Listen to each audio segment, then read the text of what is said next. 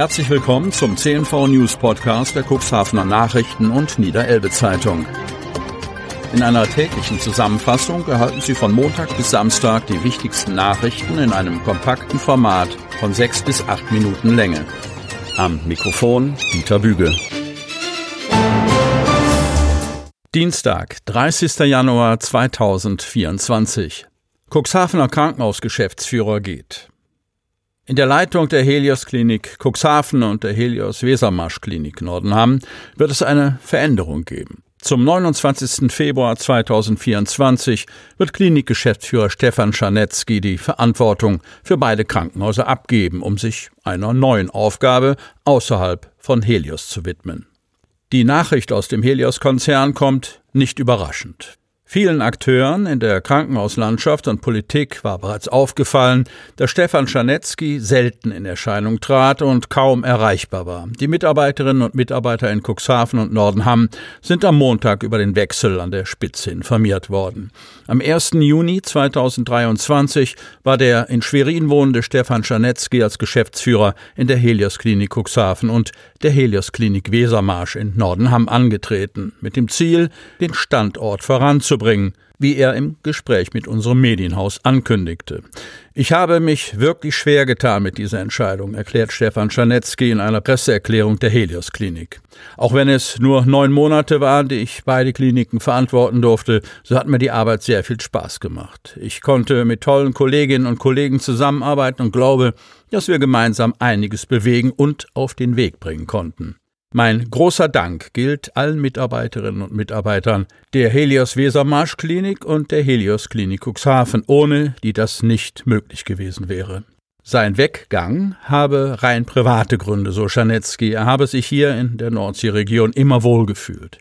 Regionalgeschäftsführer Franzl Simon bedauert die Entscheidung. Stefan Scharnetzky war ein sehr kompetenter und engagierter Klinikchef, den ich gerne länger hier in unserem Nordsee-Cluster gesehen habe. Gleichwohl habe ich Verständnis dafür und wünsche ihm beruflich wie privat alles Gute. BBS Cuxhaven ist jetzt Teil eines europäischen Netzwerkes. Cuxhaven. Die Botschafterschulen des Europäischen Parlaments sind eine Initiative, die Schülern die EU näher bringt, für die parlamentarische Demokratie wirbt und junge Menschen zum Engagement ermutigt. Die BBS Cuxhaven ist jetzt Teil dieses Netzwerkes. Aus diesem Anlass gab es am Montag eine Feierstunde im Forum der BBS Cuxhaven. Doch was ist eigentlich eine Botschafterschule? Die Botschafterschulen des Europäischen Parlaments sind ein europaweites Projekt mit dem Ziel, das Bewusstsein für Europa und das Europäische Parlament zu stärken. Schülerinnen und Schülern soll durch den Austausch mit anderen die Idee eines vereinten Europas nähergebracht werden. Für uns ist das ein besonderer Moment. Verstärkt durch die aktuellen politischen Entwicklungen in der EU und in Deutschland haben wir uns entschlossen, das Thema EU noch stärker in den Fokus zu rücken und die Schüler in diesen Prozess einzubinden, sagte Schulleiter Carsten Hoppe in seiner Eröffnungsrede.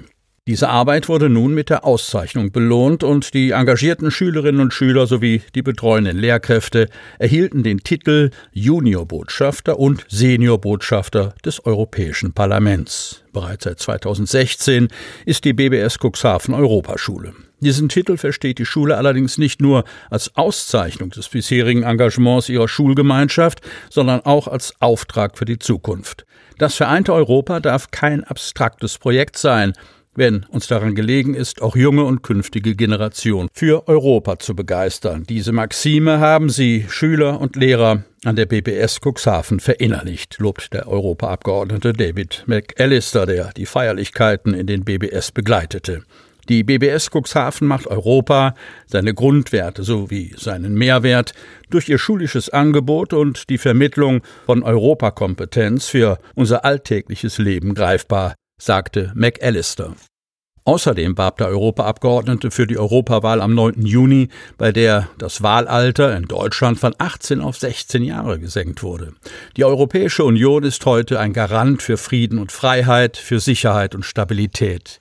Nur gemeinsam können wir den Klimawechsel bekämpfen, die digitale Revolution gestalten, uns weltweit für fairen und freien Handel einsetzen und mit einer Stimme auf der Weltbühne sprechen. Mofa-Fahrer verliert Duell mit Polizei und kommt vor Gericht. Hemmoor Otterndorf. Erst legte er es volltrunken auf ein Wettrennen zwischen seiner Mofa und einem Polizeifahrzeug quer durch das Hemmorer Zentrum an, dann brach er einem Polizeibeamten mit einem Schlag ins Gesicht das Nasenbein. Doch eine Spur von Reue, die zeigte einer vor dem Amtsgericht Otterndorf angeklagter 23-Jähriger selbst dort nicht. Die Quittung eine siebenmonatige Bewährungsstrafe, ausgesetzt auf drei Jahre, der Entzug der Fahrerlaubnis und die Zahlung von 500 Euro an den Polizeibeamten. Was wäre das für ein braver Sohn, wenn da nicht die Umstände wären, die bei den Verhandlungen im Amtsgericht Otterndorf bekannt geworden sind? Er wollte am 26. Mai vergangenen Jahres in den Nachtstunden seinen Vater auf dessen Mofa aus dem Hemmorer Zentrum, ausgerechnet in der Nähe des Polizeikommissariats, abholen, um ihn nach Hause zu bringen. Der habe ja schließlich nicht mehr selbst fahren können. Der war doch sturzbesoffen.